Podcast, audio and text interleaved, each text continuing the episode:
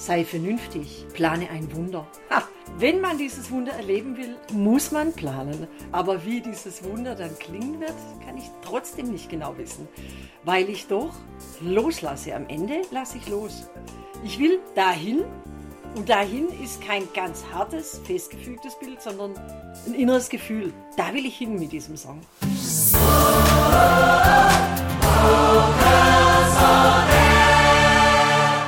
Hallo, ich bin Nick Sternitzke und das ist Vocals on Air, euer Podcast rund um die Vokalszene. Hier sprechen wir mit Menschen, die singen, die unterrichten und Konzerte planen über das, was sie alle bewegt. Was uns in dieser Staffel bewegt, wir sprechen über den Funken, der überspringt, wenn wir im Konzert sitzen und beeindruckt sind von dem, was auf der Bühne passiert. Dieser Funke, das ist die Bühnenpräsenz. In den letzten beiden Folgen haben wir uns den Choralltag auf der Opernbühne angeschaut, über Schauspiel und Tanz beim Singen gesprochen und uns Dramaturgie, Struktur von Konzertprogrammen vorgenommen. Alles wichtige Faktoren, wenn es um Bühnenpräsenz geht. Eines ist aber ganz wichtig und darum geht es in dieser Episode. Was haben wir vor heute? Wir zeigen ganz viel Gefühl.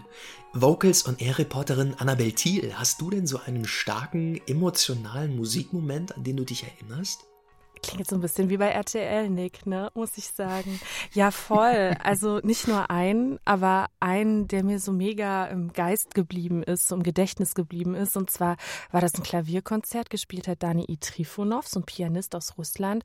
Und das war echt so ein bisschen so übersinnlich, so überirdisch. Ich saß da so im Konzertsaal, er hat so gespielt, richtig schweres Stück von Franz Liszt. Und äh, ja, ich habe mich so in den Stuhl gepresst gefühlt und das Licht flackerte. Er hatte so voll die mystische Atmosphäre und Aura äh, um sich rum und ich dachte so, wow, krass. Ich habe mich auch so ein bisschen gefühlt, als wäre ich allein mit ihm im Konzertsaal. Und da habe ich gedacht, wow, äh, was für eine Energie so ein Musiker doch erzeugen kann. Ne? Nur so das Klavier, er, die Bühne mhm. und gefühlt ich halt alleine. Ne? Das wäre so mein wow. Magic Moment. Wie man solche starken, berührenden Momente herstellt, darüber spreche ich mit Inga Brüsicke. Sie ist künstlerische Leiterin der Chorakademie Baden-Württemberg und selbst Chorleiterin. So, Inga Brüsicke, was verstehen Sie unter dem Begriff Bühnenpräsenz? Das ist ja auch erstmal so ein Doppelwort aus zwei Begriffen zusammengebaut. Was steckt da für Sie alles drin? Ja, ich gehe da von dem Begriff der Präsenz tatsächlich aus im Sinne von gegenwärtig sein oder auch englisch present. Ähm, das heißt, voll im Moment zu sein. Das hat dann auch ganz schnell was mit Flow-Erfahrungen zu tun, aber vor allem wirklich ganz in dem Tun zu sein, in dem man gerade ist. Und das schafft dann die Präsenz, ähm, weil der Fokus sehr, sehr stark ist in dem Moment. Und dieses im Augenblick sein, also meine stärkste Erfahrung, ähm, damit hatte ich mit einer jungen Tänzerin mit Down-Syndrom, ähm, die ich bei einem meiner Chorprojekte dabei hatte, die einfach ganz so exzessiv im Moment war. Hm. Können Sie das beschreiben, wie sich das anfühlt, dieses im Moment sein oder wie das aussieht? Also entweder jetzt aus Ihrer eigenen Erfahrung oder auch meinetwegen zum Beispiel, wenn Sie jemanden auf der Bühne beobachten. Ähm also das eine ist, es entsteht ein Gefühl von Zeitlosigkeit. Ich denke, das kann man am ehesten vergleichen mit Situationen, die einen glücklich machen. Dann vergeht die Zeit wahnsinnig schnell, weil man sie gar nicht spürt. Also eine Zeitlosigkeit, die entsteht und es ist sehr kraftvoll, aber nicht kraftvoll im Sinne von äh, physischer Kraft, sondern im Sinne von Klarheit. Also das, was dann passiert, ist so klar und unverstellt. Ähm, und zwar mit dem, was gerade da ist. Also jetzt mal ganz plastisch, jemand, der ganz präsent traurig ist, das ist wahnsinnig spürbar. Ja? Und jemand, der ganz präsent in einer leichten Farbe ist, das ist auch sehr, sehr spürbar. Also es überträgt sich sofort und übermittelt sich sofort. Mm, es überträgt sich sofort, haben Sie gesagt. Also jetzt schauen wir auch schon als Betrachterin oder Betrachter auf jemanden drauf. Wie fühlt sich das für Sie an als Person auf der Bühne? In meinem Tun ist es ein Einssein von meinen unterschiedlichen Ebenen, die ich in mir habe. Also von Körper, Geist und Seele oder wie man auch immer diese Ebenen bezeichnen möchte. Aber alle sind in dem Moment auf das ausgerichtet, was ich gerade tue und was ich ausdrücke. Wenn man überhaupt in dem Moment hinspürt, weil man ist ja im Tun, also wenn man darüber nachdenkt, dann steigt man ja wieder aus. Wenn man darüber nachdenken würde, würde man spüren, ähm, dass es ein ganz großes Gefühl von Kongruenz ist. Mhm. Und die wächst doch letztendlich aus dem Stück oder der Musik heraus. Also das ist ja die kleinste Einheit oder vielleicht jetzt nicht die kleinste, aber dafür der Kern des Ganzen. Und darin liegen doch eigentlich auch schon die Gefühle, die diese Musik ausdrücken will oder die wir mit der Musik ausdrücken wollen. Man kann sich ja auch fragen, hat Musik per se eine bestimmte Emotion oder ist Musik nicht einfach erstmal nur Noten, Töne, Frequenzen, Dezibel Gut, aber davon jetzt mal abgesehen, was lese ich denn als subjektiv wahrnehmendes Individuum aus einem Stück raus? Jetzt mal ganz abstrakt formuliert. Ähm, das kann einerseits eine Emotion sein oder ich hantiere auch sehr gerne mit dem Begriff der Farbe. Und das ist was, was tatsächlich für Vokal- und für Instrumentalmusik ähm, funktioniert. Und diese Farbe kann eine Emotion sein. Das kann aber auch etwas sein, wie die Musik klingt düster. Düster ist nicht unbedingt ähm, eine Farbe, ne? oder äh, sie ist strahlend, jetzt einfach, um da mal einen Gegensatz zu, zu nennen. Und ähm, das ist auch nicht eindeutig, weil jeder der an das Stück rangeht, das anders empfindet und anders interpretiert. So, also sowohl ich als Dirigent, als auch meine Chorsänger, als auch der andere Dirigent. Sonst wären ja alle Interpretationen gleich. Das sind sie aber Gott sei Dank nicht. Zum Glück. Sie haben jetzt von Farben gesprochen, was ja erstmal ein bisschen offener ist als der Begriff Emotion, wo wir gleich eindeutige Gefühle assoziieren. Wie tauchen Sie jetzt in diese Farben ein? Also was müssen Sie als Dirigentin machen, damit das für den Chor irgendwie nachvollziehbar und vor allem nachfühlbar wird? Oder anders gefragt, wie viel müssen Sie an Input und Emotionen überhaupt reingeben in die Gruppe und wie viel kommt vielleicht ganz von selbst? Unterschiedlich. Ich habe das immer punktuell im Probenprozess einfließen lassen indem ich gesagt habe, an der und der Stelle ist es die und die Farbe. Wir haben jetzt beispielsweise ähm, äh, die Weihnachtsmotetten von Poulain gemacht und da gibt es ähm, bei dem Quem Vidis dies eine Stelle, das ist einfach sehr strahlend und auch sehr kraftvoll, das ist im Fortissimo, aber Fortissimo ist nur eine technische Ansage. Mhm. Also Sie meinen, das ist eigentlich so eine leere Angabe? Da steckt noch nicht wirklich eine Idee drin. Ja, da kann man sagen, das ist vielleicht eine Dezibelangabe, aber das wäre auch nicht richtig. Ja, das wäre dann noch weiter, ähm, noch technischer. Was heißt das Fortissimo für Sie? Wie füllen Sie das? Die Frage ist, welcher Ausdruck steckt dahinter oder welche Farbe steckt dahinter, dass hier ein nur ein Fortissimo gehen kann. Ja, also das wird ja getragen durch eine gewisse Energie. Und das ist eben diese Kraft, die diese Stelle hat dieser Fanfarenklang, dieses eine Botschaft rausbringen, das hat was sehr Extrovertiertes an der Stelle. Wieso löst sie bei mir eine Überraschung aus oder eine Spannung oder ähnliches? Ja, also was ist meine ästhetische Reaktion auf diese Stelle? Ähm, und das, da tiefer reinzugehen und das zu verstehen miteinander. Ähm, und durch dieses tiefer reingehen und durch dieses tiefere Verständnis sowohl auf einer kognitiven als auch auf einer emotionalen Ebene. Also was ist das, das das mit mir macht und ähm, in mir hervorruft, ähm, wird das intensiviert und wird auch das Bewusstsein stärker für die Musik und damit auch alles präsenter und somit auch die Präsenz gesteigert. Das, was Sie gerade beschrieben haben, ist ja ein recht stiller Prozess. Wenn wir jetzt mal diese Musik klingen lassen, sprechen lassen, was ist Ihnen dabei als Dirigentin, beziehungsweise ich nenne es jetzt mal in Anführungszeichen Emotionskapitänin, wichtig? Ich finde, das ist eine, neben dem technischen Sortieren der Musik, eine der zentralen Aufgaben zu vermitteln, welche Farbigkeit hat das Stück. Und das geht natürlich über eigenen Ausdruck, also auch über Mimik. Darüber transportiert sich ganz viel Emotion, aber auch darüber, wie ich mit meinem Dirigat umgehe. Also wenn ich eine Stelle leicht schwebend haben möchte und damit den Charakter dieser Stelle verdeutlichen möchte, dann kann ich das auch in meinem Dirigat zeigen. Oder wenn ich etwas tief und mächtig haben will, dann kann ich das auch in meinem Dirigat zeigen. Ja? Und dann transportiert sich das sofort A über die Emotion, die auch empathisch aufgenommen wird ähm, vom Ensemble, und B über die Stimme. Also wenn ich eine andere Körperlichkeit signalisiere über mein Dirigat, verändert das die Stimme. Es darf natürlich nie die Stimme stören. Das heißt, diese Klangformung, die passiert in dem Moment, wo man dirigiert, ist äh, ganz unmittelbar dafür. Und das schafft auch Präsenz. Musik und Emotion sind seit Jahrtausenden eng miteinander verknüpft. Eigentlich ist Musik genießen auch immer irgendwie die Suche nach Emotionen oder zumindest fast. Und die Musizierenden die haben es sich zur Aufgabe gemacht, sozusagen immer wieder aufs Neue nach dem heiligen Gral zu suchen, Emotionen erzeugen bei den Zuhörern. Zumindest ist das der aktuelle Status quo, auf dem ja eigentlich die ganze Musik- und Unterhaltungsindustrie aufbaut. Annabel Thiel aus der Vocals on Air Redaktion. Warum nehmen wir denn Musik überhaupt emotional wahr? Also wissenschaftlich wissen wir das sogar ziemlich genau, zumindest bei Erwachsenen. In unserem Körper entsteht dann nämlich beim Hören äh, von Musik so ein richtig schöner Hormoncocktail.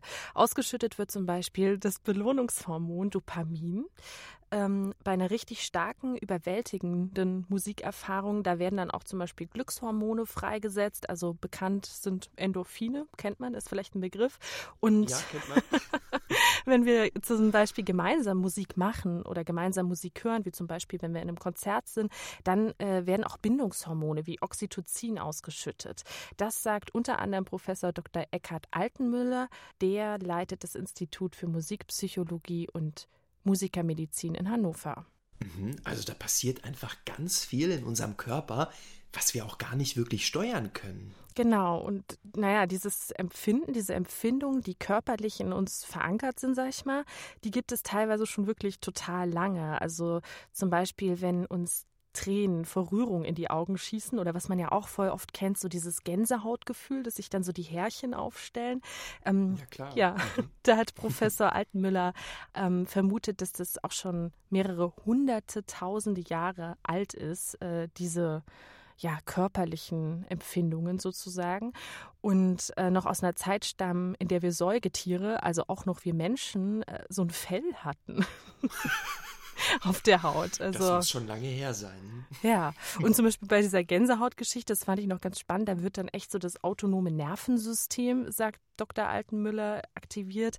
Wir wollen jetzt keine Medizinvorlesung halten, aber ich finde es schon total interessant, dass das, was wir hören und was wir dann auch empfinden, wirklich dann so körperliche Reize auslöst, die man dann auch so messen kann, so wissenschaftlich, ne? Richtig spannend. Aber funktioniert das denn bei allen Menschen gleich, frage ich mich jetzt? Also körperlich ja, aber ähm, Musik löst ja bei jedem Menschen, das ist ja auch ganz spannend, äh, nicht unbedingt die gleiche emotionale Wirkung aus. Ne? Also dazu gibt es auch Forschungsergebnisse, zum Beispiel von Professor Dr. Marc Bangert. Der ist Neurowissenschaftler an der Hochschule für Musik in Karlsruhe und der sagt, starke emotionale Reaktionen auf Musik, wie zum Beispiel so ein kalter Schauer, der einem den Rücken runterläuft, ähm, die wirken auf jeden irgendwie anders. Heißt, es kann sein, dass ich eine Melodie höre und mich total grusel und du, Nick, hörst was anderes, äh, hörst genau die gleiche Melodie. Und, und ich freue mich. Du freust dich. Oder es passiert einfach gar nichts. Kann halt auch sein, ne? es hat eben ganz viel damit zu tun, weißt du, wie wir so aufgewachsen sind, auch ähm, musikalisch sozialisiert sind, was für Hörerfahrungen wir natürlich auch haben. Das spielt eben da alles eine ganz, ganz große Rolle.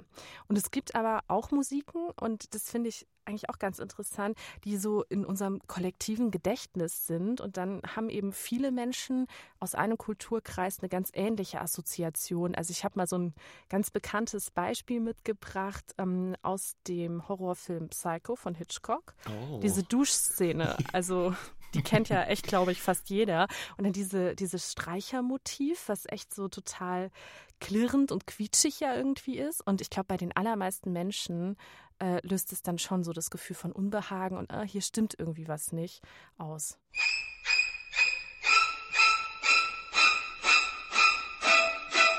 Und gruselt ihr euch schon?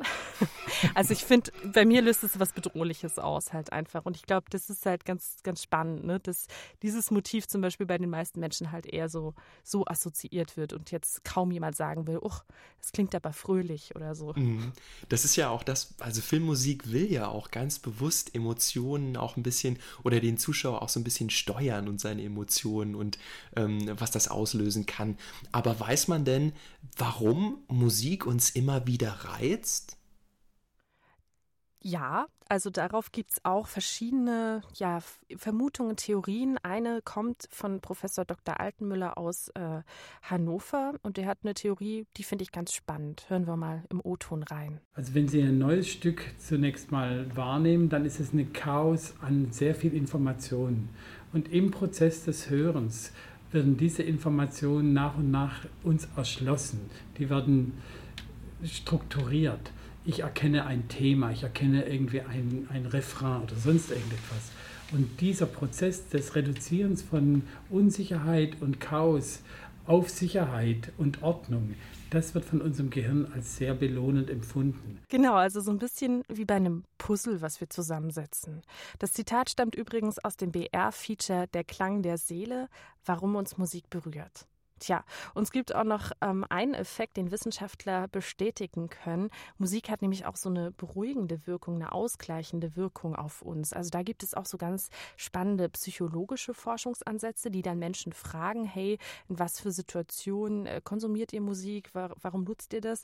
Und ähm, ja, die haben eben bestätigt, wir Menschen nutzen Musik eben durchaus unterbewusst, aber eben äh, um Gefühlslagen und Emotionen auf eine Art zu verstärken. Mhm. Also Hormone, Nervensystem, Psychologie, Emotionen und Musik sind also auch naturwissenschaftlich belegbar miteinander verknüpft.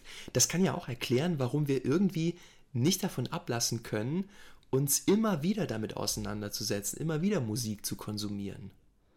Ja, total. Wobei ich äh, gern noch dazu sagen möchte, irgendwie reagieren nicht alle Menschen gleich stark auf so musikalische Reize. Also ich zum Beispiel, ich habe eine Freundin, die selber von sich sagt, Musik löst in mir wirklich nicht wirklich was aus. Und egal welches Genre oder welchen Song ich mir gönne. Also das gibt's auch, finde ich auch ganz spannend. Aber insgesamt glaube ich, dass ähm, ja, dass dieses Ungreifbare ne, in der Musik für uns Menschen tendenziell sowas Spannendes und Reizvolles ist. Ne? Denn obwohl wir es wissenschaftlich untersuchen können, obwohl wir schon echt viel wissen, bleibt es doch eben super individuell, ab wann wir Musik wie empfinden. Und dieses, naja, Geheimnisumwobene, das macht es ja auch so spannend und interessant und überraschend und beglückend irgendwie. Jetzt haben wir ja darüber gesprochen, dass Musik ein ziemlich starkes Mittel ist, um Emotionen auszulösen. Da stelle ich mir die Frage, beziehungsweise die Frage stelle ich jetzt Inga Brüseke, wie viel Emotion ist denn erträglich? Also gibt es auch ein zu viel? Wann merken wir das? Also ich will damit jetzt nicht unbedingt sagen, zu viel heißt, da übertreibt jetzt jemand maßlos. Zu viel heißt natürlich, wann ist es dem Publikum zu viel, aber auch, wann wird es mir selbst zu viel? Also, dass mich ein Gefühl plötzlich völlig übermannt, dass ich was zulasse und darüber ein bisschen die Kontrolle verliere. Ich vergleiche jetzt mal den Sänger mit dem Schauspieler.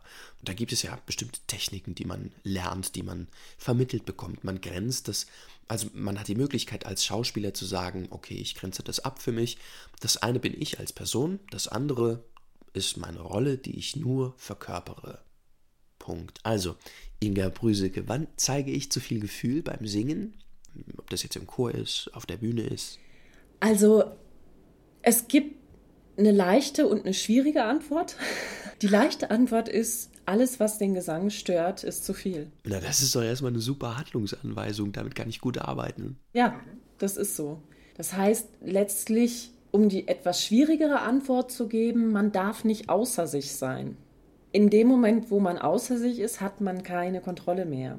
Und dann ähm, kann man auch nicht sein Instrument gut führen. Und was das heißt, außer sich sein, ist eben schwierig zu beantworten. In dem Moment, wo das passiert, kann das Publikum auch unangenehm berührt sein. Also dann entsteht vielleicht dieses Moment von Fremdschämen, weil man merkt, da hat, verliert sich gerade jemand.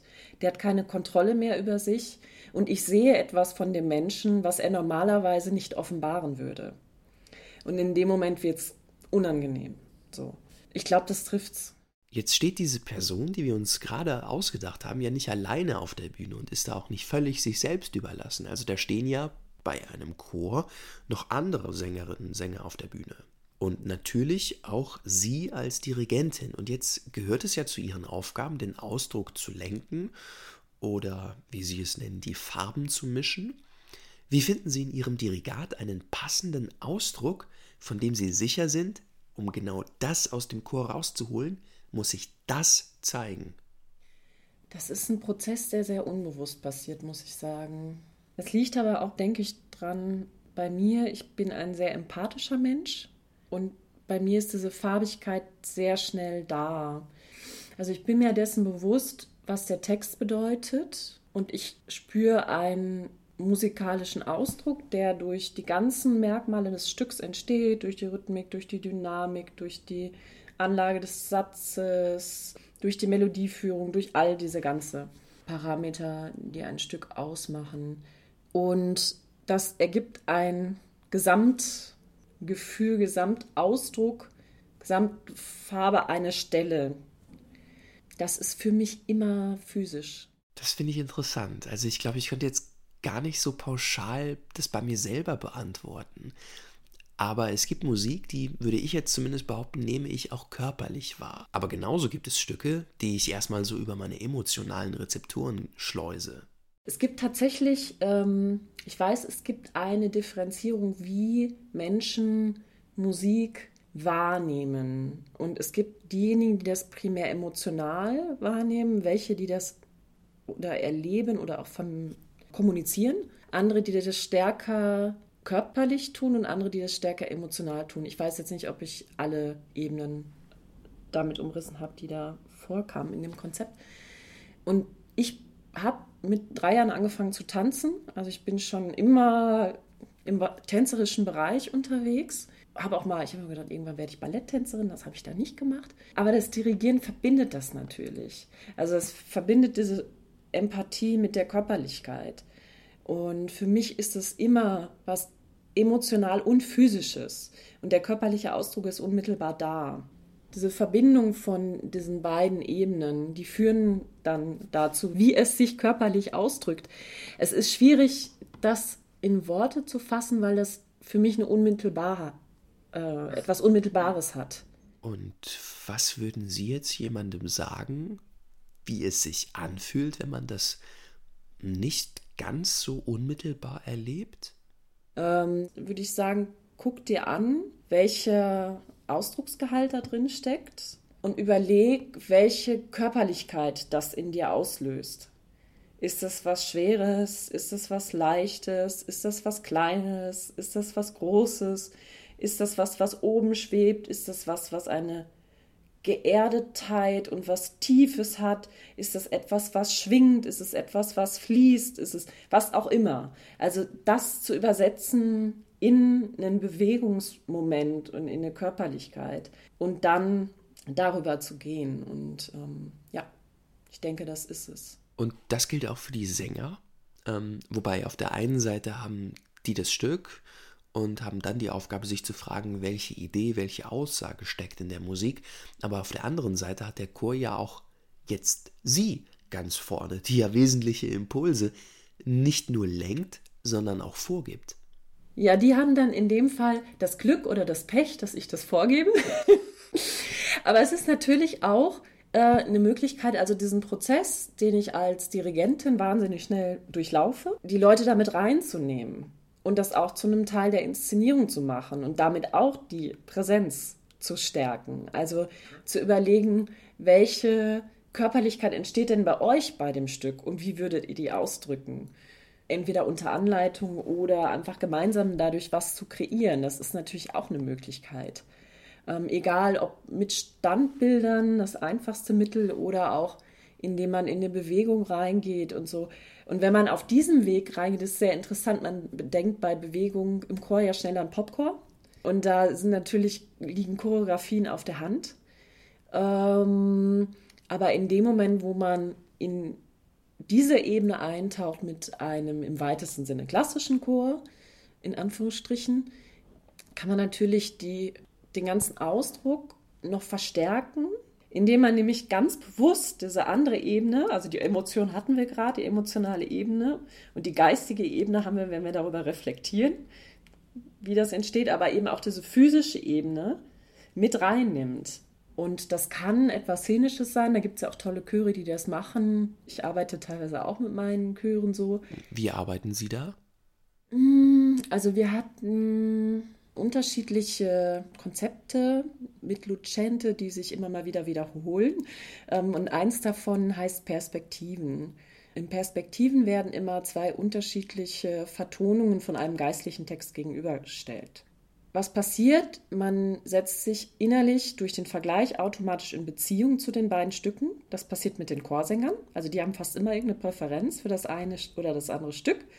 Ähm, und das passiert natürlich auch beim Publikum. Und dann kann man eintauchen und überlegen, woran liegt das denn? Wieso steht mir das eine Stück näher als das andere? Also da ist die emotionale und geistige Ebene sehr stark involviert.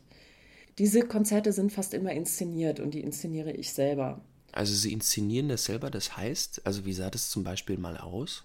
Das heißt, wir haben beispielsweise mal ähm, zwei Stücke De Profundis von unten aus der Krypta herausgesungen. Und diese Abwesenheit des Chores, der eben nicht im Kirchenschiff zu sehen war. Das heißt, für die Zuschauer ging die visuelle Ebene komplett verloren. Ähm, und der Klang war präsent, aber anders, weil der eben subtil in den Kirchenraum reinkam. Hat eine wahnsinnige Spannung erzeugt und somit tatsächlich eine höhere Präsenz. Was aber nicht heißt, dass man immer etwas dazugeben muss, um präsent zu sein. Also sicherlich ist eine der absolut höchsten Künste, einfach da zu stehen und so wie man da steht, präsent zu sein. Okay, das ist die Königsdisziplin. Also wie springt mein Funke über ins Publikum, wenn ich eigentlich doch gar nichts mache, keine Aktion, sondern einfach dastehe? Wie schaffe ich denn das? Also ganz klassisch gibt da Schauspielübungen zu. Ähm, geh auf die Bühne, stell dich an den Bühnenrand, und erweitere deine innere Wahrnehmung so, dass du den ganzen Raum wahrnimmst. Bis ganz hin. Und in dem Moment, ähm, wo man das tut, verändert sich auch die Stimme. Und das spüren auch, wenn sie dafür sensitiv oder offen sind, auch die Zuhörer. Der Fokus, der auf der Bühne liegt, durch das Licht, der schafft ja auch einen Raum. Ähm, und der lenkt ganz klar die Aufmerksamkeit. So alles andere wird ausgeblendet, der Fokus ist vorne und zwar vom Publikum. Und was in dem Moment passiert im Tun, gehen ja Dirigent und Chor und der Chor unter sich eine sehr, sehr starke Verbindung ein. Und die Zuschauer werden Betrachter dieser Verbindung. Wie stark diese Verbindung, diese emotionale Verbindung auch im Chor untereinander und auch zur Dirigentin sein kann. Diese Erfahrung hat zum Beispiel auch Saskia Lehnhardt gemacht. Ja, Saskia, die ist Chorsängerin beim A Cappella Jugendchor Wireless, ist übrigens auch die Chorsprecherin. Und äh, ja, sie spürt diese enge Verbindung, die Inga Brüsecke gerade beschrieben hat, vor allem auch zwischen den Sängerinnen und Sängern in einem Ensemble? Man nimmt das Publikum natürlich wahr, aber in diesem Moment ist eigentlich der Chor im Vordergrund und das Gemeinsame und das Spaß haben und die Emotionen wirklich selber durcheinander zu fühlen, also ähm, miteinander zu fühlen und auch zu sehen, was es bei den anderen Chormitgliedern auslöst. Das finde ich jetzt einen super spannenden Punkt. Das Publikum spielt also in diesem Moment auf der Bühne für Sängerin Saskia eher so eine untergeordnete Rolle. Viel präsenter ist für sie die Interaktion auf der Bühne. Wenn wir ein tolles Publikum haben, dann ist es unfassbar, was da passiert. Das ist Uli Groß, Chorleiterin des Wireless Ensembles, und sie spürt diese emotionale Energie, die vom Publikum ausgeht und sich auf den Chor überträgt, doch sehr deutlich. Tatsächlich habe ich erlebt, dass einfach Dinge, die in der Probe nie 100 Pro funktioniert haben, dass sie plötzlich sitzen und zack ausgespuckt werden, als hätten wir nie was anderes getan. Der Chor glüht und blüht, wenn so eine richtige Energiewand vom, vom Publikum rüberkommt. Und man hört es ja nicht nur am Applaus, sondern man spürt es richtig gehen. Eigentlich geht es ja genau darum, etwas auslösen, Publikum mit der Musik, die man macht, emotional berühren. Spannend ist ja aber auch, Wie ist der Weg dahin? Also wie aktiviert zum Beispiel Uli Groß ihre Sänger so, dass diese energetischen Momente im Konzert entstehen? Das geht schon los bei der Songauswahl tatsächlich. Also schon echt lange bevor es überhaupt auf die Bühne geht. Uli Groß geht die Auswahl der Songs bei Wireless zum Beispiel total demokratisch an. Die Sängerinnen und Sänger dürfen ihre Wunschsongs vorschlagen. Wichtig ist nur, sie müssen ihnen halt was bedeuten. Wir suchen Musik, die gemeinsame Gefühle ausdrückt also Gefühle, die gemeinsame Themen beinhalten. Wir fügen unsere Stimmen zusammen und bringen sie dann rüber zum Publikum. Und es ist natürlich eine sehr machtvolle Energiebrücke. Das heißt, ich drücke nicht einfach was rein, ich mache nicht einfach ein Programm von oben, sondern wir gebären das sozusagen aus der Mitte unserer Programme. Das ist ein bisschen umständlicher, aber das garantiert mir, dass jeder hinter jedem Song steht. Okay, also erstmal eine Basis schaffen und dann Geht es klassisch in die Probenarbeit? Fast. Dann geht es erstmal ans Arrangieren. Das macht meistens Uli Groß dann auch selbst. Und ähm, ja, dann entsteht schon beim Arrangementschreiben so eine Idee, so eine Grundstimmung, so eine Grundrichtung, wo es emotional hingehen kann. Übrigens, die Titel müssen auch Uli gefallen, äh, denn sonst sagt sie, wird das halt auch nichts. Also sie muss da auch schon emotional was spüren. Aber insgesamt heißt das total lange, bevor es ans Proben geht oder auf die Bühne, beginnt eben dieser Prozess, sich zu überlegen, welche Emotionen wollen wir eigentlich rüberbringen. Ja, das Ausgangsmaterial muss sozusagen stimmen. Und das ist auch für Sängerin Saskia total wichtig, sagt sie. Ich glaube, da ist wirklich der Schlüssel, dass man es selber fühlt. Und wenn man es selber fühlt, dann kann man es auch vermitteln. Und dann kommt es auch an dann haben wir da auch diese Brücke geschaffen. Also eine Brücke zum Publikum. Tja, aber dann geht es halt erstmal in die Probenphase, ne? Das muss dann schon sein. Heißt, Notentext kennenlernen, Einzelstimmen einstudieren, an der Technik feilen. Aber die große Kunst ist es ja, von einer sauberen Interpretation erstmal hin zur Emotion zu kommen, also das erstmal zu füllen. Wie kann das klappen? Es geht erstmal total viel darum, gemeinsam zu fühlen, gemeinsam eine Idee, eine Stimmung zu entwickeln. Und dann wird eben auch gefeilt an der Dynamik, laut, leise, dann Rhythmus, die Atmung. Was braucht der Song eben noch? Ne? Also es geht auch viel ums Ausprobieren. Uli Groß gibt als Chorleiterin ja diese Vision von Emotionen, die sie hat, weiter. Aber was kommt denn bei den Sängern an? Also wie transportieren die dann Emotionen?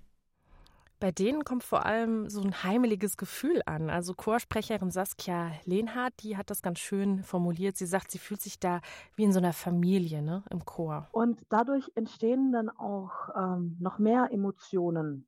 Sprich, wenn irgendjemand, sagen wir aus dem Tenor oder aus irgendeiner anderen Stimmlage gerade das Solo hat, dann ist es mittlerweile kein Gefühl von Neid, äh, was ja oft in Chören der Fall sein kann, ähm, sondern eher von, von Zusammenhalt, von Gemeinschaft, von ähm, geteilten Gefühlen kann man sagen. Und es entwickelt auf der Bühne eine unglaubliche Dynamik. Spannend finde ich. Am Ende, sagt Uli Groß, kann sie mit dem Chor zwar viel üben, aber es bleibt dann doch immer so eine große Unbekannte offen, wenn es darum geht, Emotionen in die Musik zu legen.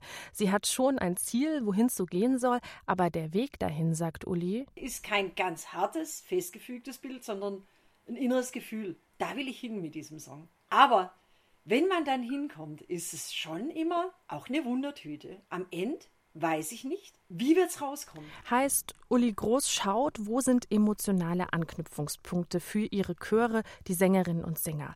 Was passt auch zu deren Lebenswelt? Ich glaube, das ist auch total wichtig, weil, naja, das ist ein krass wichtiger Punkt, wenn Emotionen eben authentisch rüberkommen sollen, vom Chor über die Bühne zum Publikum und da wirklich was auslösen sollen, dann müssen diese Emotionen eben auch wahr sein, echt authentisch. Sonst kann das nur sehr, sehr, sehr schwer gelingen, dass das eben real und authentisch rüberkommt beim Publikum. Ne? Mhm. Und deshalb finde ich, ist Ulis Herangehensweise ja eigentlich eine sehr pragmatische Übersetzung dieser Technik, die man so ja weitläufig aus dem Theaterbereich auch kennt, ne? so von Schauspielerinnen und Schauspielern. Mhm. Man ruft eine Emotion ab, man bringt sich in diesen Moment, man fühlt das wirklich, dieses super starke Gefühl, man muss es zulassen kann es dann abrufen und im richtigen Moment dann eben rüberbringen auf der Bühne und dann kommt hoffentlich auch was beim Publikum an. Danke, Annabel Thiel aus der Vocals on Air Redaktion.